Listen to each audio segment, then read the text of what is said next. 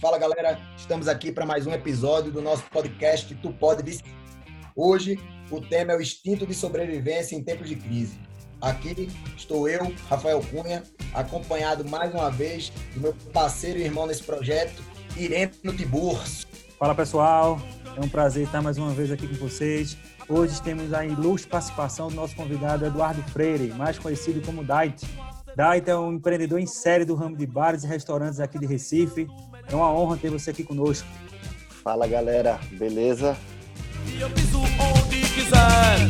Você está girando melhor garota na areia onde o mar chegou. A tirada acabou de começar e ela é, e é Daite, como eu já falei, é um empreendedor em série. Há anos aí no mundo do, de bares, restaurante, lanchonete, gastronomia, já vendeu chopp na praia, já abriu quiosque Brahma, já fez de tudo um pouco, foi produtor de shows e hoje está se consolidando como um mega empresário em Recife no ramo de bar e restaurantes com o Vaporeto, que é um, um bar jovem e bastante badalado em Recife, o Beleléu, que é uma hamburgueria de hambúrgueres artesanais, faz bastante sucesso, já com filial João Pessoa, duas unidades em Recife, e está com mais um novo empreendimento aí, que é o Avor, em sociedade com o chefe Pedro Godoy, que mal começou e já está fazendo um grande sucesso na cidade. Dait, fala um pouco mais aí dos teus negócios, um pouco da tua história. Irene Cunha, antes de tudo, prazer estar falando com vocês. Uma honra aí ser convidado para participar desse projeto. Desejo toda sorte e sucesso aí. Então, é, eu sou sócio do Vaporeto Container Bar, Beleléu Burger e Arvo Restaurante. O, o Vaporeto é uma unidade que já tem seis anos, quase seis anos. Graças a Deus está bem consolidado aí na, na vida do Recifense. O Beleléu também está indo já para o seu quarto ano. O Arvo é o projeto mais recente. E como você bem falou, graças a Deus a gente tem tido bastante sucesso. É, com uma proposta bem moderna e bem, bem a cara de Recife, né? Tá, tá fazendo bastante sucesso. E o começo de tudo foi lá atrás, em 2009, quando eu decidi abrir minha primeira, meu primeiro empreendimento, né, foi uma micro franquia da Ambev. Na época era o carrinho Shop Brahma.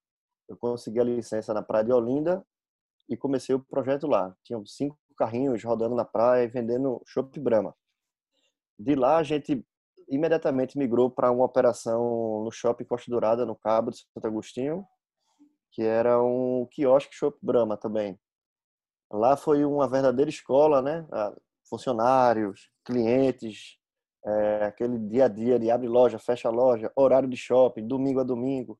Então ali foi realmente o, o, o início de tudo, assim, onde começou a, a vibrar, a ter realmente vontade de tocar um projeto maior, enfim, realmente crescer com isso. Havia empreendedor nesse ramo de entretenimento, bar, restaurante, noite, enfim foi, foi criando lá em 2009, 2010.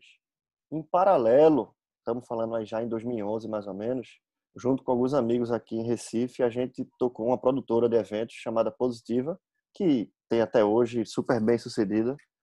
A gente fundou em 2012. Graças a Deus também foram anos de sucesso de bastante aprendizado. Eventos é realmente uma escola e está no DNA do, do empreendedor, né? É uma verdadeira você tirar um projeto do zero a cada mês, né? Ó, vamos lançar um, um, evento tal dia, tal data. Você tem que construir aquilo literalmente do zero, onde tem começo, meio e fim. Então, eu encaro eventos assim como a, a maior escola da minha vida. Foram anos de bastante aprendizado e de um networking vasto. Você lida com clientela, fornecedores, patrocinadores, artistas. Então, você ali realmente estava com a cara para o mundo e as portas foram se abrindo, assim como as oportunidades e o trabalho foi foi linkar, né? Foi ver onde eu mais é, me adapto, o que é que eu tenho de ferramenta, o que é que eu posso fazer e assim foi surgindo cada negócio de uma vez. Dai, só para tu entender, a gente decidiu é, escolher e fazer esse convite porque a gente queria escolher um ramo, né? Um, um negócio que nessa crise é, nem tivesse fechado as portas por completo, onde de fato é, as oportunidades né, e alternativas não existissem, porque não é. tem o que fazer.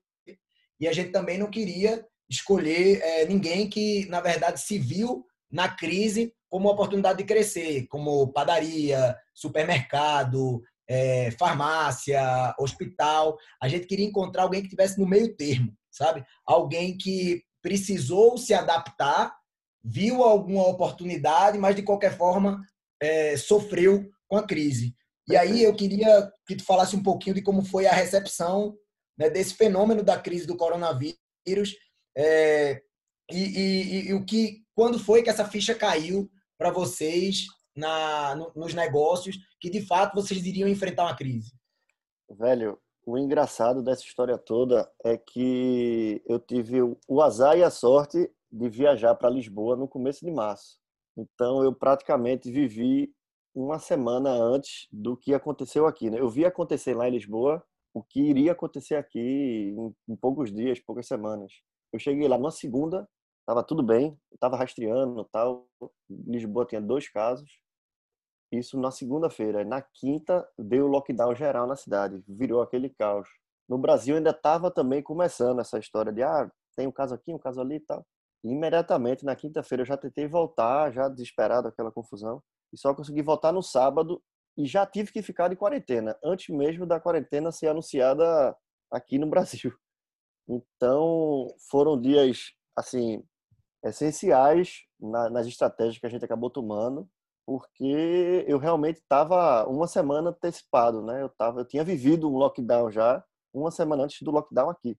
Então, essa semana que eu fiquei de quarentena forçada por ter vindo do exterior, já foram semanas onde eu tive muito bate-papo com contador, advogado, os próprios funcionários, assim, os colaboradores da gerência. A gente se uniu muito, bateu muito papo, já ensaiou uma outra estratégia caso o lockdown aqui em Recife fosse realmente né, efetivado.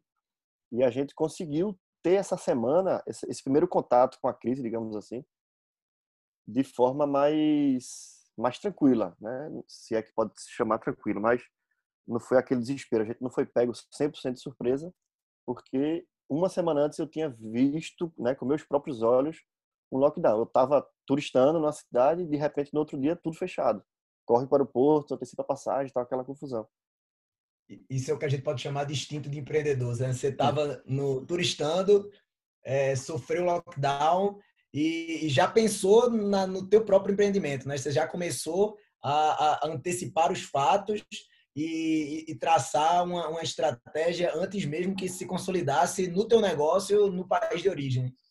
Pois é, assim, Dait, fala um pouco para a gente dessas primeiras estratégias aí. Você falou muito que nessa semana pré-quarentena Brasil, como você estava uma semana na frente por ter estado em Lisboa, você juntou o seu, seus homens de confiança, sua, sua equipe de gestão e já traçou algumas estratégias. Quais foram essas primeiras estratégias? Na verdade, o que, o que eu estava falando muito ao pessoal, eu estava pedindo muito, foi que evitasse qualquer tipo de loucura, de perder a cabeça, de realmente entrar na, nessa pilha de. Desespero, né? De, é, no desespero. Uma coisa Entendi. que eu evitei muito foi passar desespero para a equipe. Ó, oh, pessoal, está acontecendo, é realmente um, uma crise muito séria, a gente nunca viu nada parecido. Não sabemos de absolutamente nada, mas temos que estar pronto para uma guerra. A gente pode ser obrigado a fechar, a gente pode ser obrigado a funcionar com metade da capacidade ou até menos. A gente pode é, é, ter funcionários infectados, então a gente tem que cuidar de tudo isso. Então eu fui passando bem aos poucos e assim uma grande lição que eu tirei dessa crise, né, que assim essa crise que a gente está vivenciando, é realmente ter a confiança de cada colaborador, é fazer o dever de casa todo santo dia. É o cara não achar, o, o funcionário lá da ponta não achar que na primeira oportunidade, a minha empresa vai me deixar, né? É, o patrão vai virar as caras para gente. Eu realmente consegui é, atravessar esse primeiro momento de crise com a confiança da turma, chamando para uma conversa, né? É assim, sendo bem, bem, bem franco, apresentando os cenários. Olha, o que pode acontecer se a gente ficar aberto? O que pode acontecer se o governo nos obrigar a fechar? O que pode acontecer se o governo nos obrigar a funcionar parcialmente. Então, foi tudo de uma forma bem aberta, bem franca, e dizendo, pessoal, não se preocupem, aconteça o que acontecer, a gente vai passar por isso, porque essa crise tem uma coisa em comum com todas as outras, ela vai acabar. A gente não sabe se é amanhã, se é depois, Mas assim como todas as outras, essa vai acabar. A primeira medida né, que vocês tomaram foi, de fato, tranquilizar a equipe, né? É fazer com que não houvesse um caos e que todo mundo entendesse que existia uma gravidade, né, que impactos né, e, e reflexos poderiam acontecer no negócio, mas como a crise ela tem início, meio e fim, né, que vocês iriam passar por isso juntos e que é, o apoio desses colaboradores seria essencial para que vocês conseguissem é, passar por esse período da forma menos traumática possível. Então, a gente, a gente pode dizer que a primeira medida de enfrentamento no âmbito do negócio foi acalmar, né, dar, passar a, a, a gravidade da situação, antecipar alguns fatos, mas principalmente deixar a equipe é, mais, mais, calma e mais tranquila até para recepcionar esse fenômeno. Exatamente. Antecipar alguns cenários né, do que poderia vir a acontecer e principalmente dizer, eu vou estar aqui, vocês têm meu WhatsApp, vocês sabem onde eu moro, o, o, a empresa não vai sair desse endereço, ela vai estar aqui hoje, amanhã, daqui a um ano, daqui a dois anos, então não se desesperem. A gente está aqui e a gente vai atravessar por isso junto. E o curioso é que não é o fato de ser, de ter a confiança deles agora. Né? A lição é construir essa confiança ao longo de toda, de toda a jornada da empresa, enfim. Eu tenho um funcionário com seis anos. No, no geral, né, é, eu acho que ficou claro para a gente quando caiu a ficha, né, que você teve essa oportunidade de, de antecipar os fatos, né, que essa tua principal lição foi ter é, conseguido colher os frutos do processo de é, construção de uma relação de confiança com teus colaboradores e que agora facilitou é, a, o impacto inicial da, da, da crise, mas é, na vaca fria, né, o que, que de fato mudou na rotina da empresa, né? Como vocês tiveram que se adaptar né, a uma nova modalidade de funcionamento para que a empresa ela pudesse continuar é, caminhando, mesmo com alguns impedimentos, né, impedimentos inclusive legais, né, é, ditados pelo próprio Estado. Isso, é, pelo fato da gente ter, pelo fato de eu ter mais de uma operação, cada loja é uma realidade, né? Inclusive eu tenho loja fora do estado, João Pessoa, que o lockdown lá veio dias depois daqui. Então lá a gente conseguiu funcionar por, por mais alguns dias é, em relação a Recife. Então cada loja teve que se adaptar. Eu tenho loja também, o Arvo, que é a mais recente, que não funciona delivery, né? Ela não estava preparada para delivery, por ser um restaurante é, que valida muito, que, que luta muito pela experiência em loco do cliente. A gente optou nesse primeiro momento por não fazer delivery. Seria uma coisa muito nas pressas, enfim, a gente decidiu realmente encerrar, né? Suspender, vamos parar e quando voltar, quando tudo isso passar, a gente reabre e recomeça. Então, cada loja teve um cenário. Nas operações que continuaram funcionando, a gente obviamente teve que passar por bastante adaptação. Por mais que elas já é, oferecessem um serviço de delivery, agora elas passaram a ser 100% exclusivamente só delivery. Então muda toda a rotina, até de recebimento de mercadoria, de compras, enfim.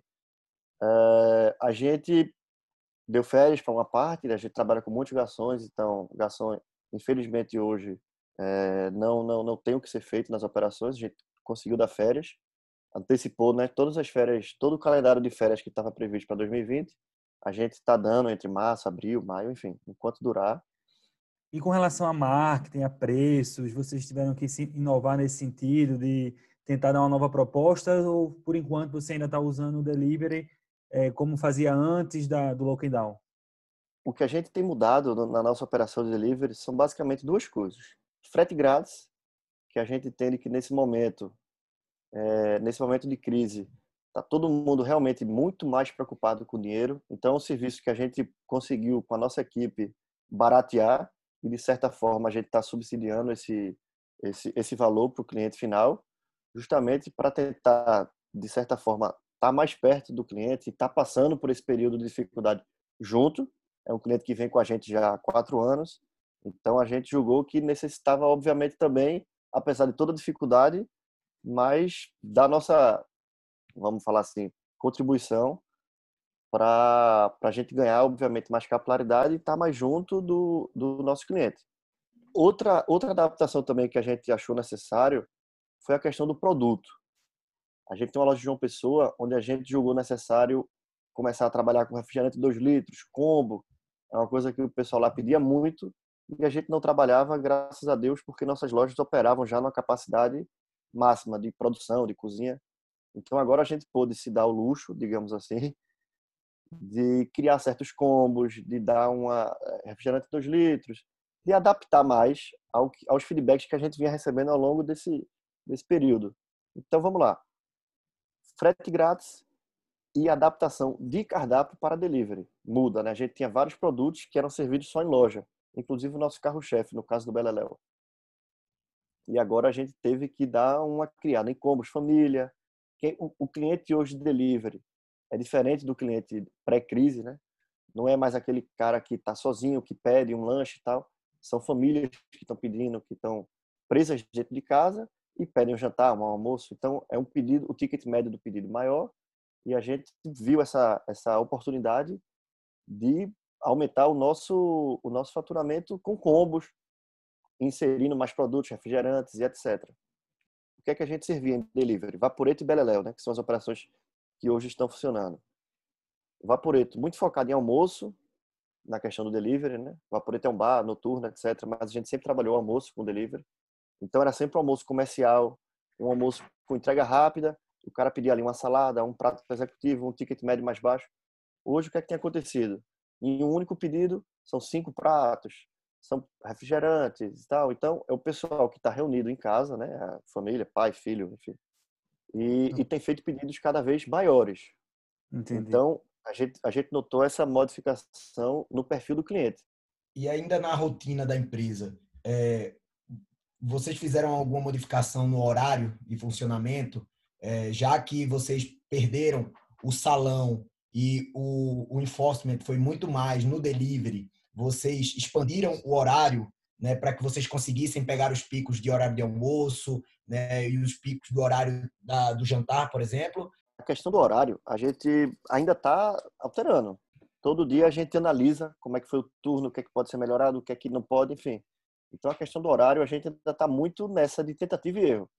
A gente sabe que, obviamente, ali o almoço e às oito da noite tal, é sempre horários de picos, mas a gente, por ter reduzido a equipe, questão de meia jornada, questão de suspensão de contrato, todos esses tipos de benefício que o governo tem lançado mão, a gente está tentando adaptar com o que tem em mãos para estar tá disponível nos melhores horários. Então, essa questão de escala e horário, a gente ainda está muito dia a dia. Hoje funcionou isso, vamos testar amanhã. Hoje não funcionou isso, muda para amanhã. Então, e eu acredito que vai ser assim até o fim da crise. Não tem como, né? Você a gente tá, a equipe tá bem ciente disso, que tem que jogar o jogo de acordo com o que tem em mãos. E a gente tem modificação de horário praticamente toda semana, né? A gente avalia todo dia e já lança mão na, na outra semana. Não, vamos fechar dia de segunda-feira, que é um dia que não tá dando que não tá dando tão movimento. Nessa compensação, vamos esticar o domingo, que é um dia de bom movimento para delivery. E nisso a gente tem tem jogado. É, é nesses momentos de crise que a gente consegue enxergar que, independente do tamanho da empresa e do seu porte, é que toda empresa tem que estar alinhada com as filosofias ágeis, com o conceito de startup, porque é algo que faz a empresa sobreviver, né? Como já diria Darwin, né? Não são os mais fortes, são os mais adaptáveis, né? E eu acho que você sintetizou bem aí que é adaptação nesse momento de crise é diária, né? Diariamente a empresa tem que se enxergar naquele cenário e mudar a estratégia se for preciso. Né? a velocidade de, de mudança de rota tem que ser rápida, né? Até porque o concorrente está olhando, né? E ele está vendo ali, pô, se o caba está aqui, está indo bem, vou fazer igual. Então você rapidamente tem que já lançar a mão de uma nova estratégia e está sempre buscando esse diferencial para ser lembrado lá como né, é top 1 da, da nossa clientela e não deixar ninguém tomar esse espaço. E você percebeu essa é, resiliência, flexibilidade, adaptabilidade também no quadro funcional? O que tem surpreendido de forma bastante positiva nisso tudo é que cada um tem, tem se tornado, tem tomado posições de liderança. Cada, o que, é que eu quero dizer? cada um está bem consciente, até pela ampla divulgação de tudo que está acontecendo, está todo mundo bem consciente de que se não fizer o dever de casa, dificilmente a gente vai atravessar, a gente vai atravessar essa crise. Então, o que eu tenho visto em loja é praticamente todo funcionário extremamente comprometido com o resultado, extremamente comprometido com o custo, extremamente comprometido com eficiência, com excelência, com, com tudo que a gente sempre pregou. Sempre foi uma briga enorme. Nesse momento de completo pânico, assim, né, de estar tá todo mundo só ouve, só tem notícia ruim, só tem notícia aí, hospital e morte, aquilo, doença. No trabalho é o descarrego, é o é o é onde a pessoa ali tá talvez tendo as melhores horas do dia, então tá sendo de uma forma muito mais tranquila e suave, de forma muito mais responsável, até eu diria, e comprometida com o cliente e com a empresa, óbvio, por conta do cenário. Então, a gente não está tendo nenhum tipo de dificuldade de dupla jornada, hora extra, porque a gente está bem organizado, que é aquela história. Todo dia a gente é, avalia, não deu certo isso, então vamos mudar por conta das, das medidas que a gente tomou para passar pela crise. O funcionário está bem consciente disso e está muito do lado da empresa, está muito do lado da empresa. Eu imagino que isso deve ser bem gratificante, né, Daite? Você vê que o tijolinho que você construiu, essa relação de confiança com a equipe, está lhe dando os frutos no pior momento que você deve estar tá passando. Eu imagino que desde que você construiu esses empreendimentos, né, o Avo, o Beleléu e o Vaporeto, acho que a gente nunca imaginou estar tá passando por isso. Eu, particularmente, nunca imaginei isso. Literalmente é um cisne negro que, às vezes, a gente tem que tomar algumas decisões que fogem da nossa alçada e condição você falou bastante que evitou até o momento demissões, é, corte funcionário, mas você, hoje você já precisou demitir alguém ou com as medidas que o governo possibilitou aos empresários, você está conseguindo manter todos os empregados ainda no seu quadro de funcionários? Olha, de cinco lojas, a gente tem aproximadamente 100 funcionários diretos na carteira. A gente tem uma demissão como é que está sendo você liderar a equipe? Não? Então, assim, eu imagino que você, com vários empreendimentos ao mesmo tempo, tinha que estar tá sempre passando em, todos, todos a, em todas as lojas. Teve alguma mudança na sua rotina de como gestor e, e líder de todos, de todos esses times? Acredito que, assim como todo mundo, a gente foi obrigado a desenvolver formas de estar tá sempre em contato é, online, né, para evitar esse contato apesar das, das, cinco, das cinco empresas, eu tenho uma empresa que dá, que dá mais trabalho, são dois filhos pequenos, então, grupo de risco, eu tenho evitado ao máximo estar tá saindo, estar tá perambulando. São reuniões objetivas, são idas em loja realmente para para um bate-papo, uma coisa assim que apagar um incêndio, dar novas diretrizes e trocar ideia mesmo. Mas a gente tem puxado muito por esse lado home office, que a gente pode, o que a gente consegue é, ter ido. Agora sim, é um restaurante, né? Uma operação que, que acontece. Não tem como eu trazer a cozinha para minha casa. A cozinha é lá, então a gente tem obviamente tomado todo tipo de, a gente tem nutricionista na equipe, então a gente tem tomado todos os tipos de, de medidas necessárias. Se por um lado é, ficou mais complexo, vamos dizer assim, fazer a gestão à distância de uma de, uma, de um negócio que tem um funcionamento praticamente 100% físico, por outro lado, tu se viu facilitado na gestão pelo compromisso, pelo comprometimento e a responsabilidade dos teus colaboradores. Então, eu acho que, por um lado, a gente teve uma dificuldade na gestão da empresa à distância, mas, por outro lado, a gestão ficou mais facilitada porque tu tem visto muito mais compromisso dos colaboradores, porque a gente está em cenário de guerra. Né? E em cenário de guerra, ninguém está preocupado em é, ludibriar, ninguém está preocupado em, em, ter vantagem, né? Eu acho que cria uma sensação maior de pertencimento e, e até de time para todos os colaboradores da, colaboradores da empresa. Sem dúvida nenhuma. E particularmente para mim, o que mais tem, tem pegado assim, tem feito falta é estar tá em loja, é estar tá com funcionário, estar tá com cliente, estar resolvendo bronca, estar apertando mão, né? Tá, tá, o que é que tá, o que é que tá faltando na sua mesa? O que é que pode melhorar, tal. E tá resolvendo isso, é viver o restaurante, né, o bar. Tá em casa, home office, analisando, é tudo muito massa. Isso sempre foi feito, óbvio que agora intensificamos muito. E por isso que eu digo que eu acredito que a gente vai sair muito mais otimizado disso tudo. mas o que tem feito muita falta é o chão de loja, é o dia a dia. O que, o que eu tenho buscado muito nessas, nessas nossas, nesses nossos encontros online, nesses nossos bate-papos online, é testar exatamente aquilo que a gente estava falando há pouco. É validar o que foi feito no dia. E aí, o que é que deu certo hoje? Qual foi o prato que mais saiu? O que é que não está saindo? Vamos, vamos refazer? Vamos lançar uma proposta é, mais focada nisso que está dando certo? Vamos tirar isso que não está dando certo? Até porque você tem hoje fornecedor com, com entregas reduzidas, né? Fornecedor que entregava todo dia não está entregando. Então, até para evitar quebra no meu estoque, se esse produto não sai, eu já tô, opa, deixa ele offline no delivery, não bota. Vamos trabalhar com o que de fato está girando, o que de fato a gente tem, a gente tem fornecimento e a gente tem usado muito, muito, muito isso para estar tá validando diariamente. É teste, tentativa e erro, tentativa e erro, tentativa e erro. A gente vai sair dessa muito melhor do que a gente entrou do ponto de vista de cardápio, assim, de atender bem o que, é que o cara quer, do jeito que quer, na embalagem que quer. Isso tudo a gente tem, tem avaliado diariamente de forma online. Tu, tu meio que aproveitou a oportunidade para instituir um laboratório que pudesse testar e melhorar o teu produto e o teu serviço. Isso, isso, com certeza, com certeza. Agora, com os dados em mãos, é, com o tempo livre, né? Você não tem mais que estar rodando lojas, enfim.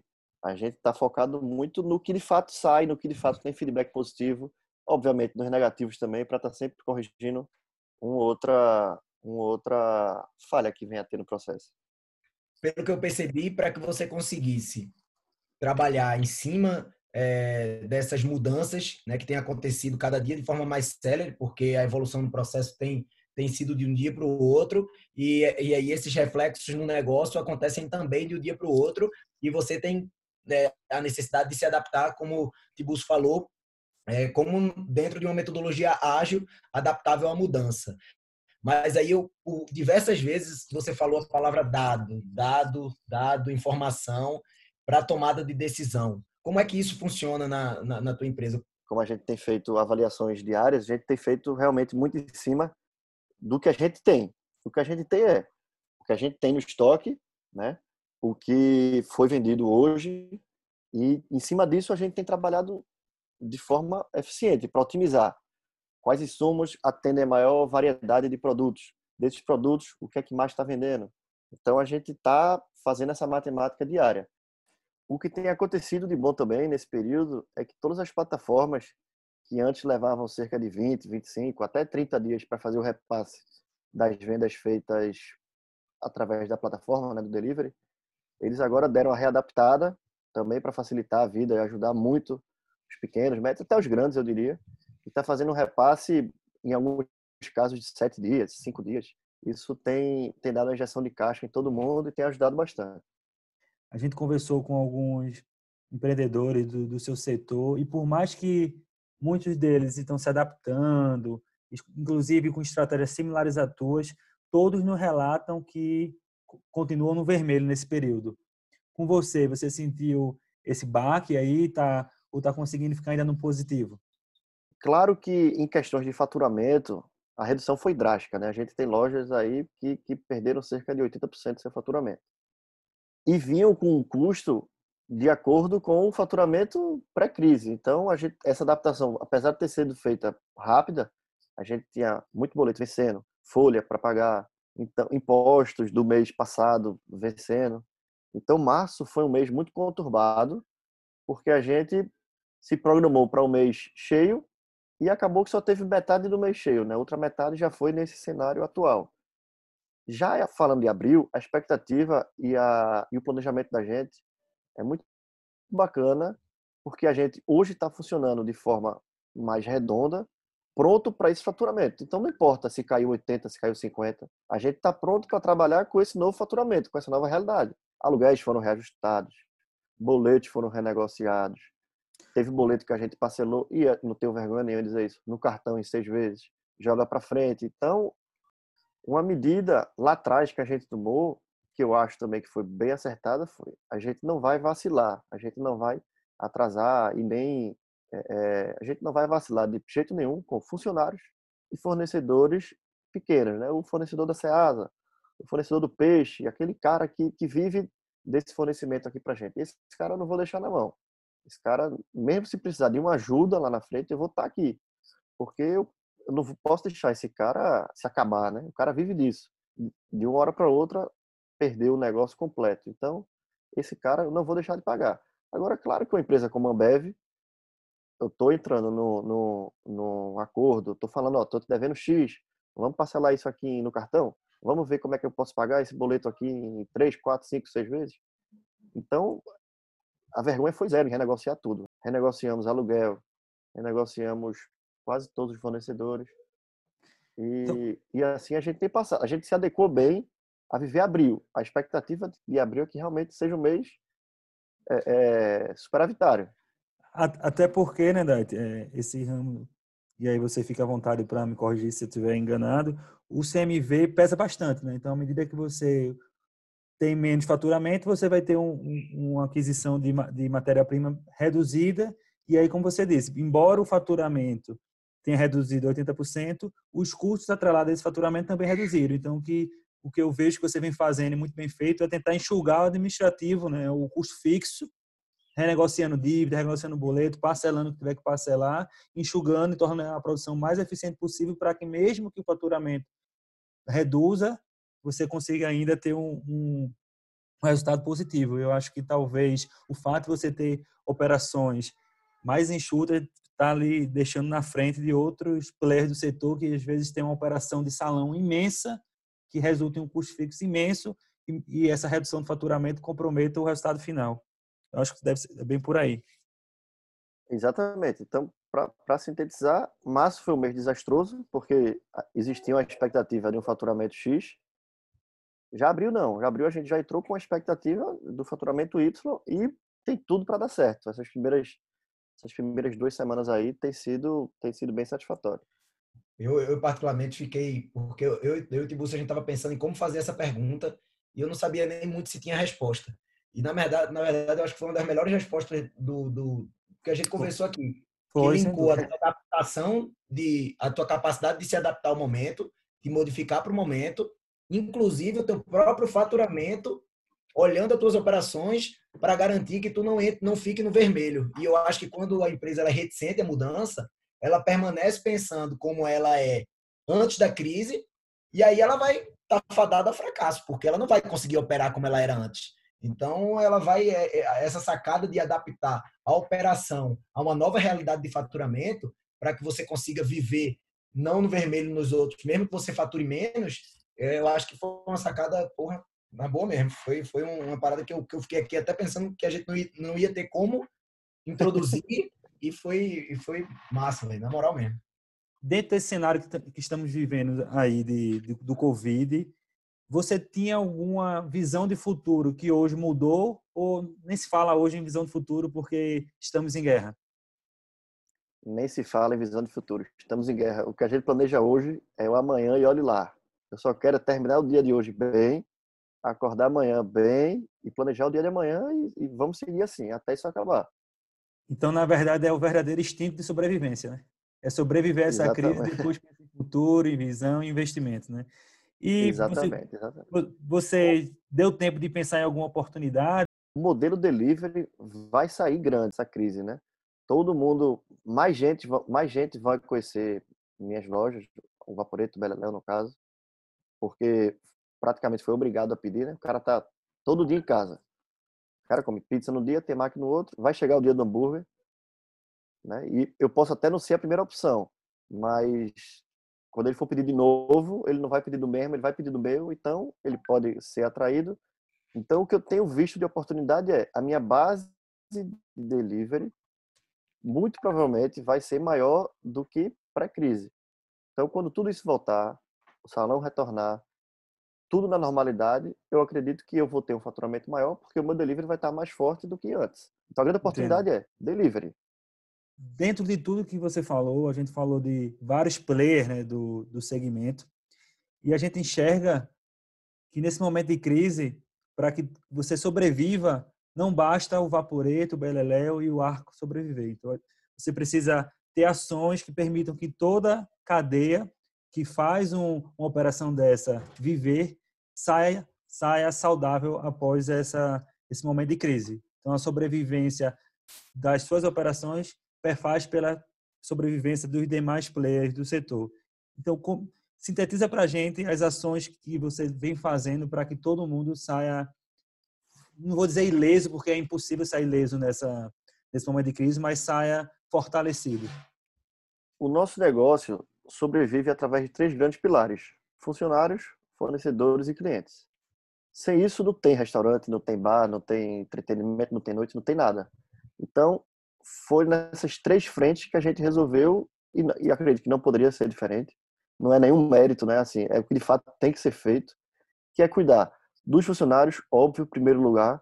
Eu jamais deixaria é, a equipe ao léu assim, né? Até munido de informações, alertando do cenário econômico que atinja todo mundo, que é muito preocupante nesse primeiro momento que a gente está vivendo.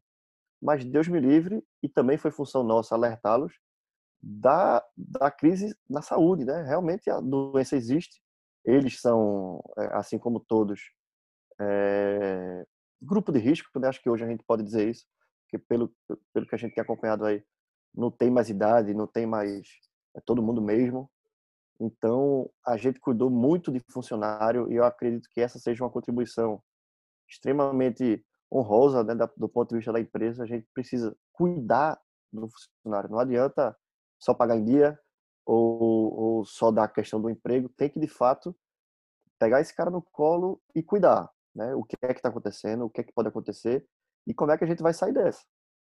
Então, o nosso, a nossa a nossa preocupação número um foi equipe, né? E sem eles, daqui a um mês, quando tudo isso acabar, um mês, dois meses, enfim, sem eles não tem negócio, então não adianta. Preocupação 01, equipe. Junto com isso, é, fornecedores, principalmente os menores. Aquele cara que depende do, do SEASA que a gente faz semanalmente, do peixe. Eu digo até, eu estendo, além da empresa, é, a parte da gente, pessoa física, né? A manicure que atendia a minha esposa aqui em casa, o cabeleireiro que vinha em casa, enfim, a diarista, todo esse pessoal, a gente tentou, eu tenho tentado manter ativo, mesmo sem estar, obviamente, trabalhando, mas a diarista eu continuo pagando semanalmente, a manicure a gente continua pagando semanalmente, para que essa cadeia esteja de pé, né, essa cadeia de, de fornecimento, digamos assim, esteja de pé quando tudo isso passar. Então, esses fornecedores pequenos também foi uma preocupação muito grande nossa. Claro que os maiores, no caso da Ambev, que a gente né, acompanha a balança, vê tudo aí por, por, outras, por outras questões empresariais da gente, ele até compartilha comigo. A gente sabe que tem caixa que vai aguentar passar por essa crise. Então, é um fornecedor que a gente, opa, posso pagar isso com atraso, posso renegociar, e isso já está em curso.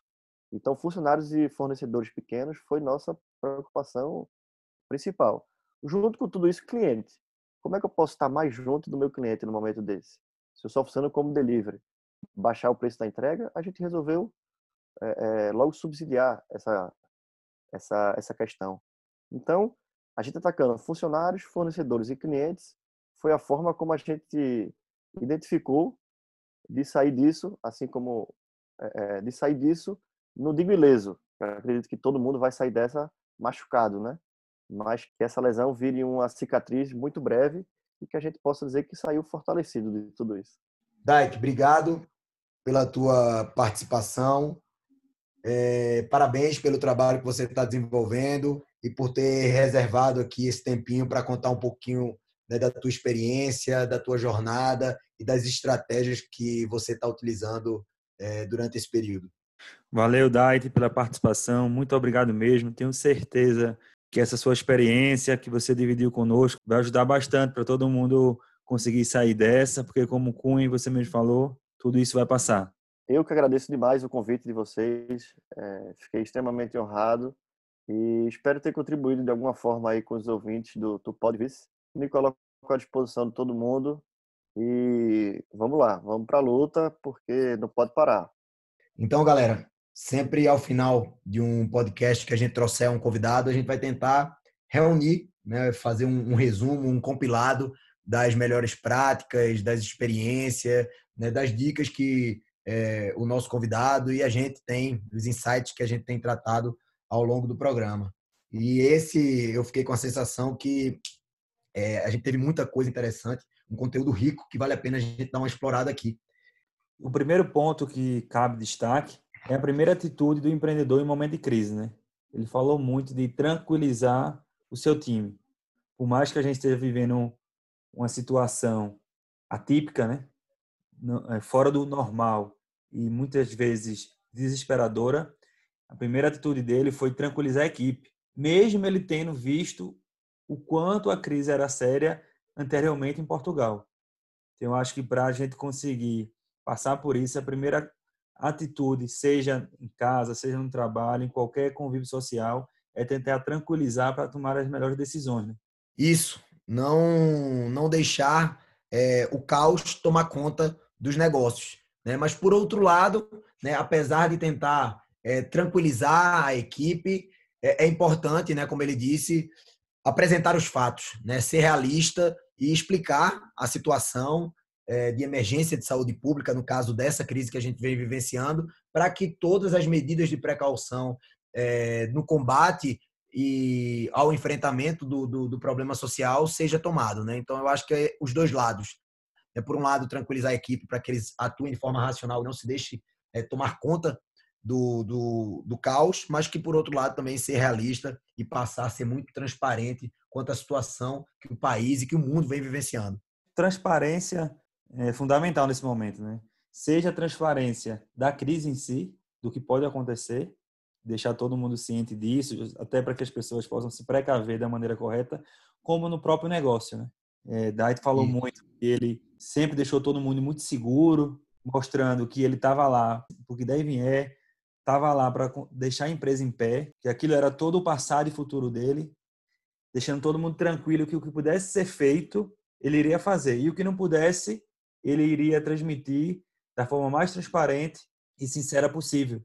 E esse tipo de atitude é o que fez com que ele construísse uma relação de confiança com seus colaboradores e que agora, né, no momento que ele mais precisava, ele vem colhendo os frutos dessa relação de confiança e tem percebido nas atitudes dos colaboradores né, o senso de responsabilidade e de compromisso com os negócios. Nesse momento, é um momento que o empreendedor, o gestor, o líder fica vulnerável e só com a confiança da equipe ele consegue superar esse momento da forma mais suportável e eficiente possível, né?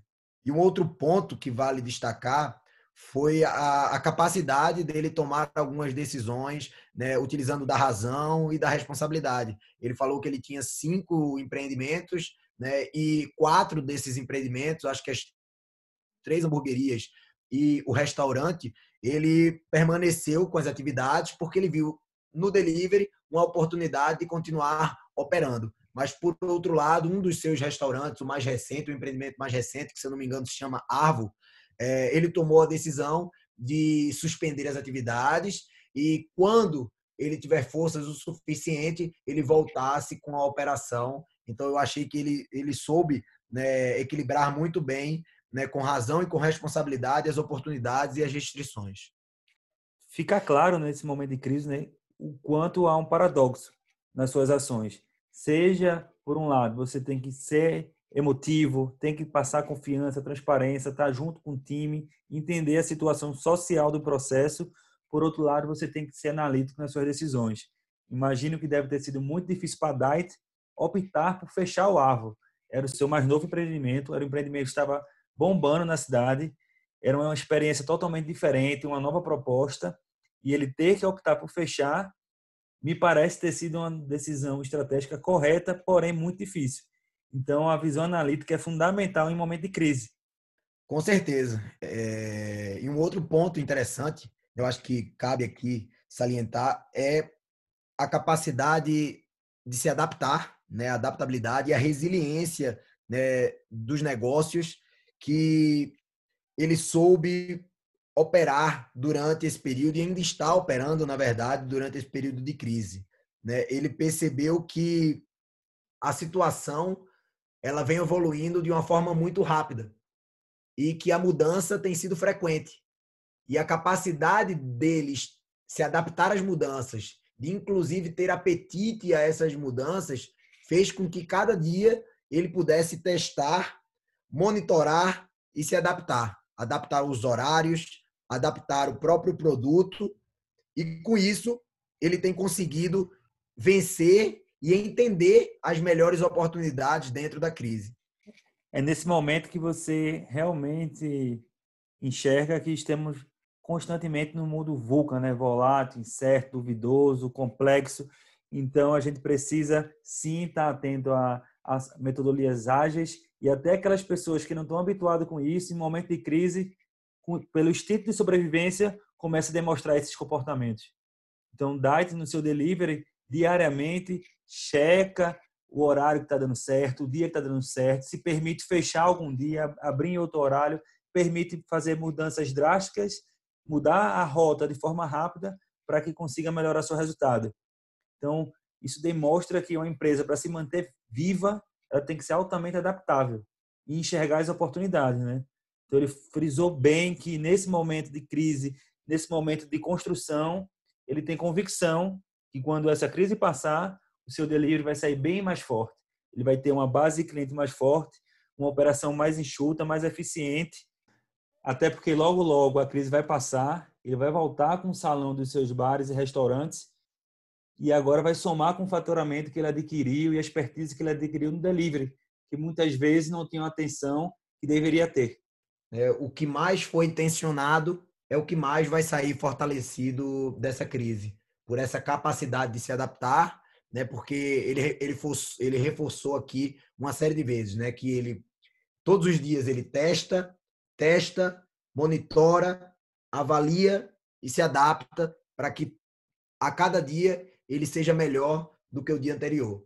E a adaptabilidade, né, a, a capacidade, a resiliência não é um, uma característica apenas do negócio e apenas dos gestores. Né? Ele também frisou que os próprios colaboradores também né, mudaram a sua forma de, de atuação, né, o seu perfil profissional e até a sua relação de compromisso com o, o negócio. Né? Eles se sentiram num, num clima de guerra e sabem que é, precisam ter atitudes para o momento e que não, não cabia nesse momento um, uma situação diferente, uma atuação diferente.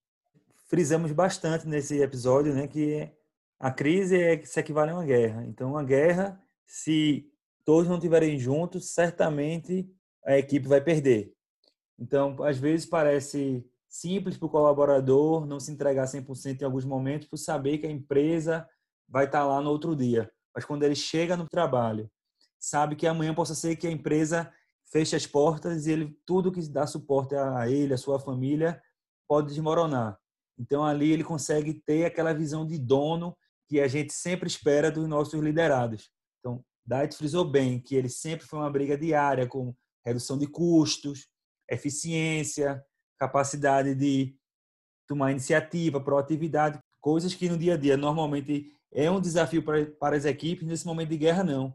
Foi algo natural, porque todos conseguem enxergar que o, o trabalho de cada um é que vai garantir o sucesso do empreendimento, do negócio, da operação e permitir que ela sobreviva a esse momento de crise e ele consiga manter os seus proventos e a sua família da melhor maneira. E eu queria puxar um ponto aqui que ao longo do podcast eu perdi até palavras, né? Porque realmente eu, eu fiquei bem é, impressionado com a resposta né, e com a solução, com a estratégia adotada, que foi como sair do vermelho na crise, né? É, eu acho que é uma pergunta que todos os empresários, os, os empreendedores fazem e a estratégia de Dyke realmente ele foi brilhante, porque é, ele percebeu a necessidade de mudar, né? De ser adepto à mudança e saber que a empresa não ia funcionar como ela funciona normalmente. Então, ele é, revisitou tudo aquilo que entra, tudo aquilo que sai, certo?